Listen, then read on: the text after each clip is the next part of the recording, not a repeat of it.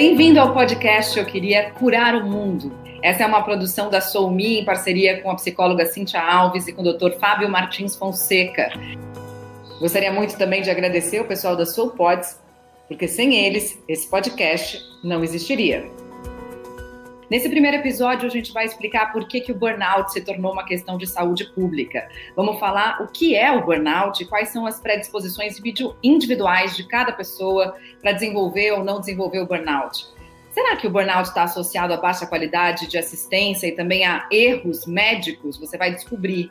E mais, em tempos de coronavírus, como proteger os profissionais de saúde que precisam estar inteiros, cuidando de todo mundo contra o burnout. Por que, que o burnout dos profissionais de saúde afeta todo mundo? Muito bem-vindos, Cíntia, Dr. Fábio, prazer tê-los aqui. Vamos começar com a definição técnica do que é burnout. Mariana, o burnout ele foi definido a partir da década de 70 uh, como uma síndrome de exaustão profissional. Então, é um quadro ocupacional que acontece a partir do relacionamento das pessoas com o seu trabalho. E, por conta de uma sobrecarga de trabalho e de uma série de adversidades no trabalho, as pessoas começam a apresentar três características. A primeira é uma exaustão física e emocional, uma, sensação de cansaço é, e, a, e, não é só um cansaço físico, é uma sensação de não conseguir mais é, sentir ou se relacionar com as pessoas, porque você está totalmente exaurido. Você não tem mais nada para entregar, você não sente que você tem mais nada para dar. E a partir daí você desenvolve o segundo sintoma do burnout, que é um certo distanciamento. Você começa a ficar cada vez mais negativo em relação ao seu trabalho, você começa a ter uma relação negativa com as pessoas, com seus colegas de trabalho, ficar meio cínico, meio rabugento, às vezes meio incivilizado. É, um, colega que era amigável começa a ser relacionado de um jeito bastante antipático. E todos os pensamentos em relação ao trabalho são pensamentos negativos. E um terceiro sintoma, que é a queda no desempenho. Né? E essa queda no desempenho pode ter repercussões muito grandes e levar a um ciclo vicioso que pode trazer repercussões muito grandes quando a gente fala de saúde. E por que que, Cíntia, o burnout hoje é uma questão de saúde pública? Porque quando a gente para para pensar que o profissional em burnout, ele também pode ser visto como aquele que, em última instância, se identificou tanto com o papel de curador, de salvador, que esqueceu-se de cuidar de si mesmo, que passou até a culpar a si mesmo quando pretende usar parte do seu tempo em benefício próprio ou dos seus, né? É, esse, esse, essa pessoa, esse profissional, é alguém que vai estar na linha de frente lidando com é, N circunstâncias de falta, às vezes, de medicamento, de outros recursos, é, ausência de apoio de outras pessoas.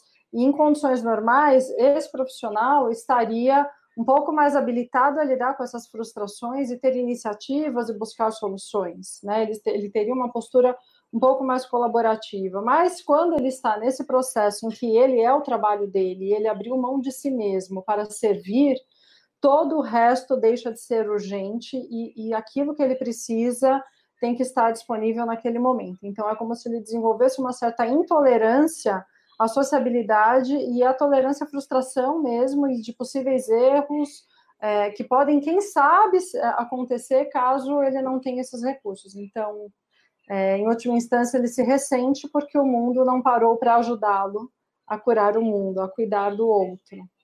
E aí a gente precisa desse profissional o mais flexível e adaptável possível. E nessa hora ele está exaurido, sem iniciativa, cansado, frustrado, ferido. E em tempos de coronavírus, né, quando a gente precisa mais do que nunca dos profissionais de saúde com sua ampla saúde mental, física, emocional, isso se torna muito mais grave, né? A gente está se deparando aí com profissionais muito assustados, é, muito temerosos, muito vulneráveis e é, com uma situação que é, a maioria deles nunca imaginou passar. Né? A gente nunca está preparado para passar por, por, isso, porque a gente, como profissional de saúde, a gente sempre imagina que a gente se coloca numa posição em que a gente está fora e que a gente vai cuidar do outro, e agora a ameaça está também dentro dos ambientes hospitalares. E os próprios profissionais podem se contaminar e podem, muitas vezes, pagar um preço alto por isso, como a gente está vendo o que está acontecendo na Itália, alguns médicos chegaram a, a, perder a própria vida. Então, a, a sensação de vulnerabilidade, de impotência, a frustração e a raiva é muito maior. E imagina uma avalanche de emoções em alguém que já está exaurido emocionalmente.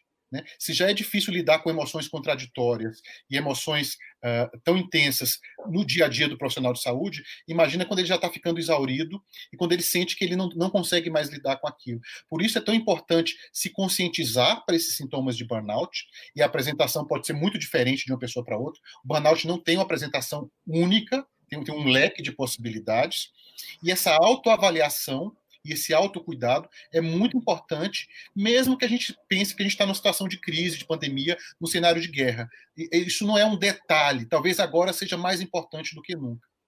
Uma coisa que eu percebo como jornalista, e nesse sentido também acho que tem algo em comum entre jornalistas e profissionais de saúde, é que quando a gente está diante de uma grande catástrofe ou de uma grande crise, a gente se encontra muitas vezes com aquela nossa ideologia que nos levou a fazer ou a escolher a nossa profissão.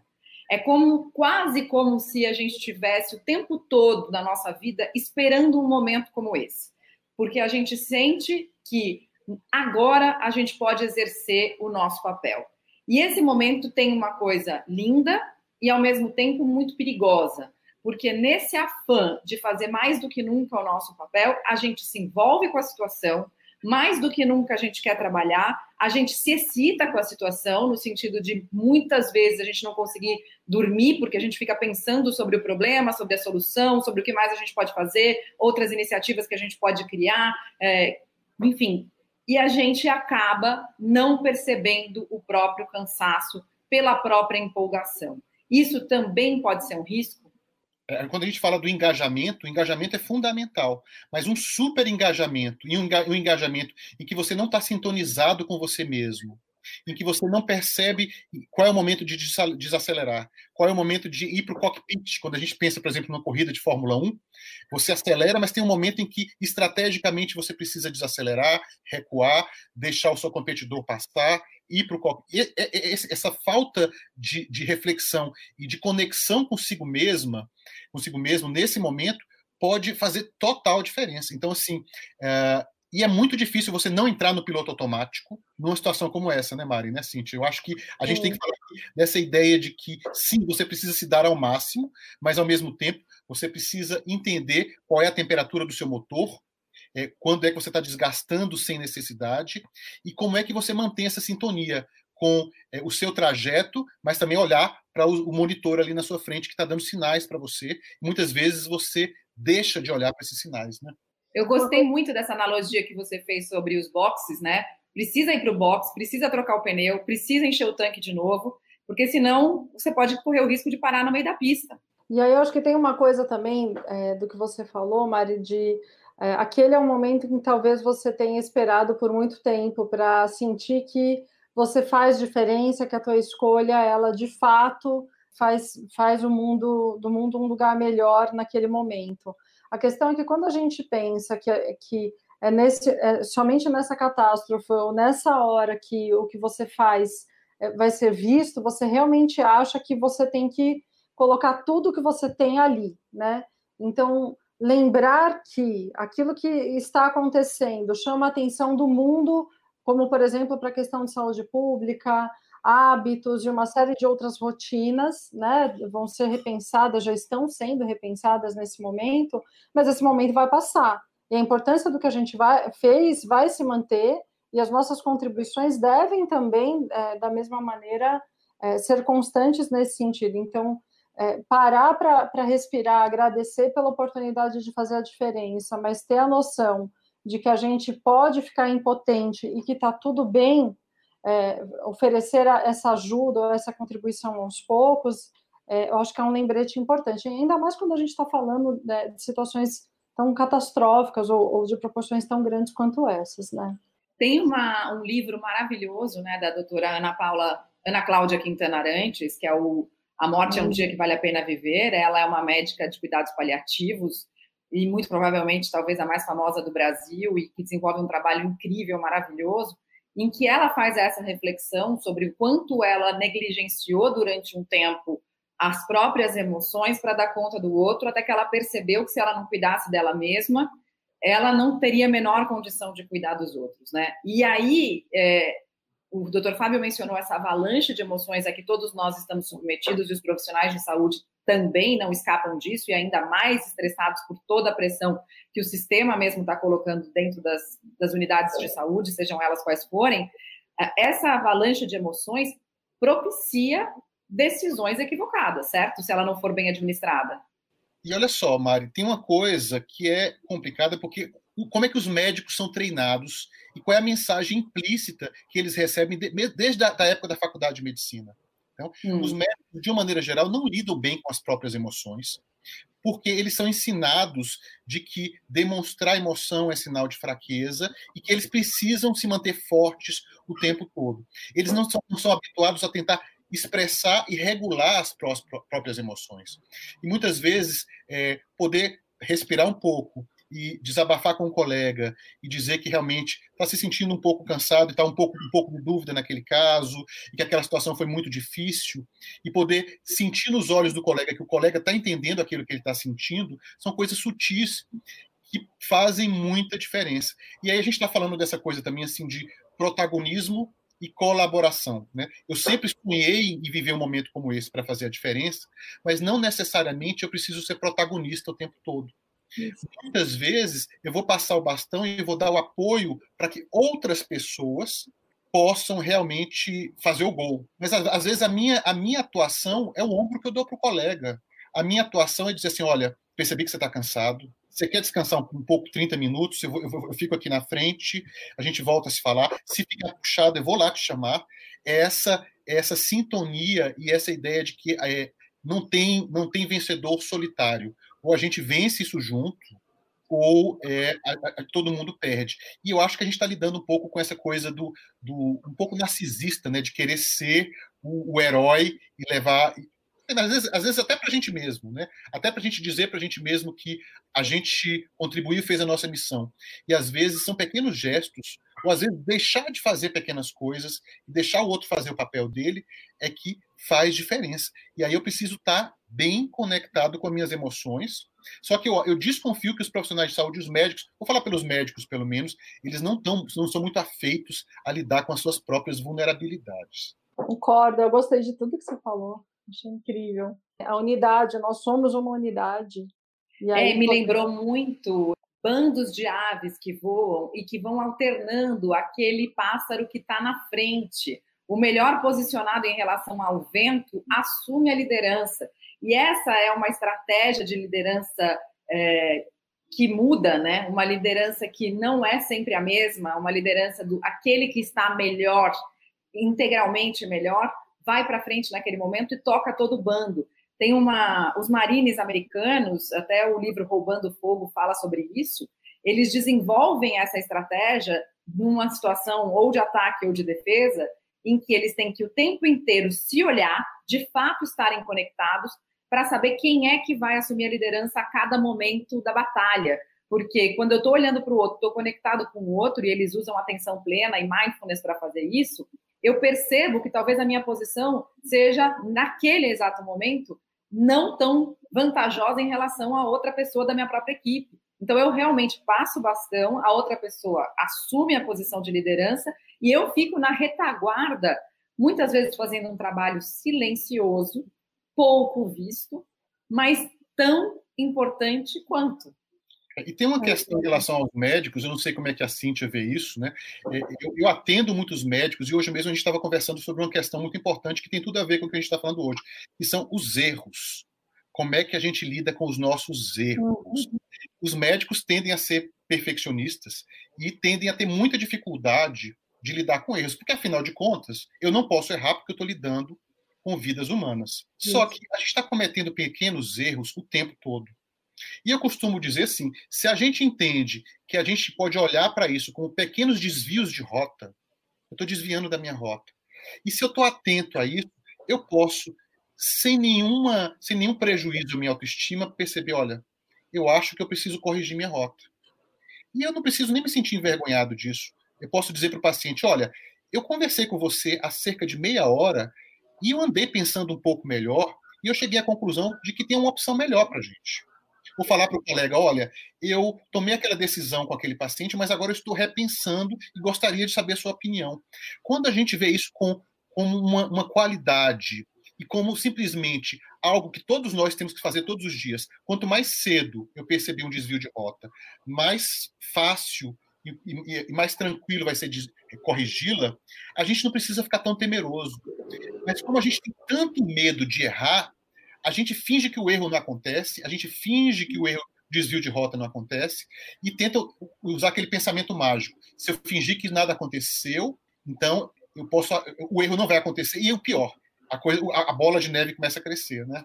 Eu acho que tem uma coisa assim é, fantástica nessa, nessa, questão que você falou sobre os erros, porque eu, eu também é, fiquei ouvindo alguns médicos falarem sobre essa questão, né? Assim, a gente não para para pensar que todo acerto é resultado de repetidos erros lá atrás, que nos ensinaram o caminho, que nos nortearam para que a gente pudesse alcançar alguma coisa. E claro que quando a gente fala de vidas humanas, esse erro ele ocupa um, um outro lugar, assim, uma outra importância. De toda maneira, o julgamento que a gente dá e o tamanho do espaço de tempo que a gente vai ocupar com aquele erro também faz a diferença, né? Então, admitir isso passa por você saber qual é o seu lugar é, é, na vida do, do, do, seu paciente e na sua escolha. Às vezes, silenciar e voltar para si, porque foi que eu escolhi fazer isso, porque foi que de todas as outras opções é aqui que eu, que eu quis é, desempenhar o meu papel, né? Qual é a diferença real que eu posso fazer?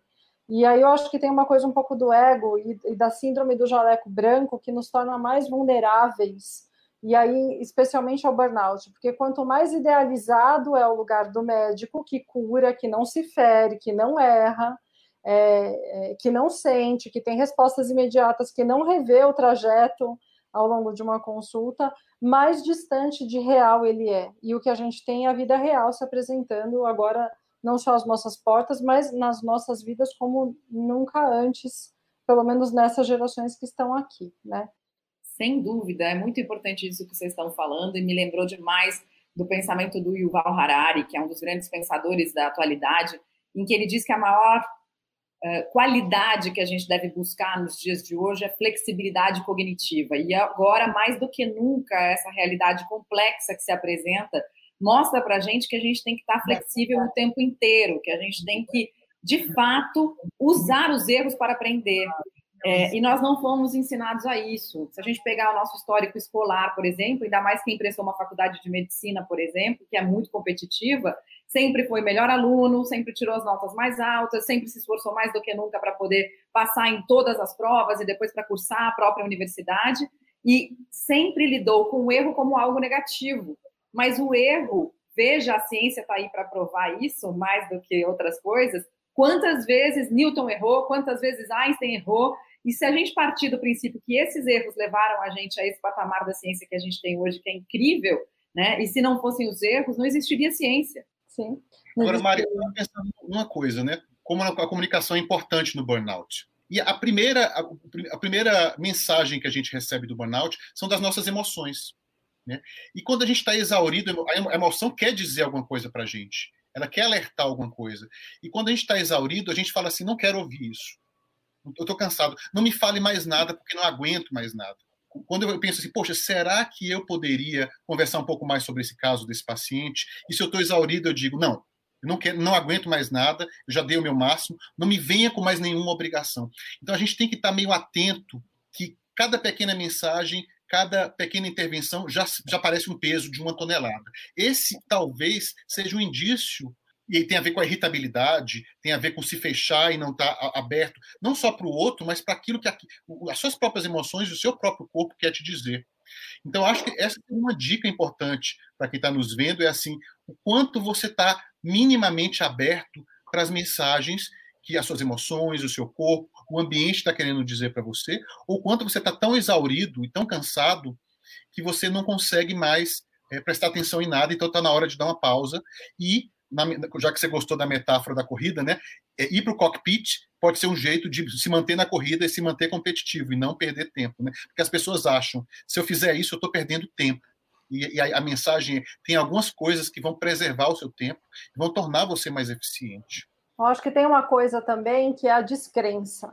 Qualquer mínima alteração que você tenha, especialmente em relação a, a deixar de acreditar no propósito, nas pessoas ou naquilo que está acontecendo, é, ela já é um sinal bem importante é, de burnout, porque o burnout faz com que você tenha uma desesperança profunda, que faz com que você sinta que por mais que você se esforce e isso de alguma maneira retroalimenta o ciclo, é, nada vai ser o bastante e que o mundo tem que é, é repensar, mas que ainda assim não haverá tempo. Então, acho que essa coisa da gente identificar o que o corpo e a mente está dizendo é, é, muito importante. Mas existem alguns sinais que são gritantes e que começam de dentro para fora, porque às vezes precisa alguém vir falar: Nossa, você está diferente, você não quer descansar, você não está com uma cara muito boa hoje, você está com uma energia estranha. Não.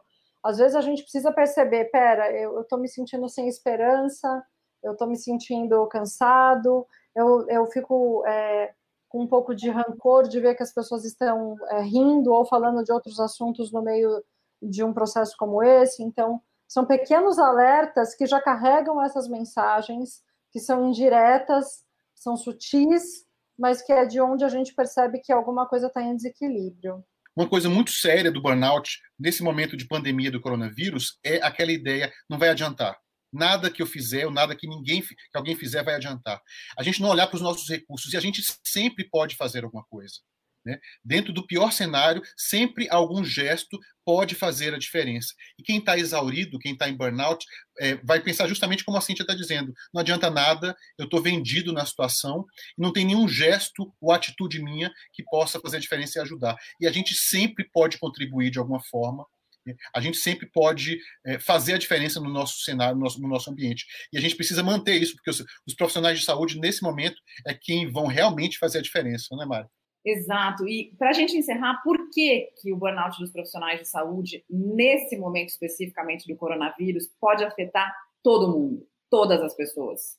O burnout leva a erros dos profissionais de saúde. O burnout faz com que os profissionais não se atenham a, a, detalhes que são importantes e que podem fazer diferença porque eles estão exauridos. O burnout torna as pessoas pessimistas e se sentindo impotentes. E o burnout torna, torna as pessoas uh, desmotivadas ou desengajadas a muitas vezes é, é, levantar a voz e falar: olha, eu acho que isso aqui não está legal, eu acho que a gente pode fazer isso. Eles sentem tudo isso como um peso ou como algo que não vai fazer diferença. Então, nesse momento, a gente dá apoio para os profissionais de saúde e dizer para eles: se cuidem, cuidem uns dos outros e peçam ajuda quando se vocês sentirem que vocês estão realmente esmorecendo. É, é extremamente importante. Tá tudo bem se não tiver tudo bem. É esse o recado principal. Peça ajuda, né? No próximo episódio de Eu Queria Curar o Mundo, a gente vai falar sobre os pilares do burnout. A gente vai falar sobre a sobrecarga, vamos falar sobre a falta de reconhecimento, a falta de amabilidade, a falta de autonomia, a injustiça e a falta de integridade. A gente volta no próximo episódio de Eu Queria Curar o Mundo já já.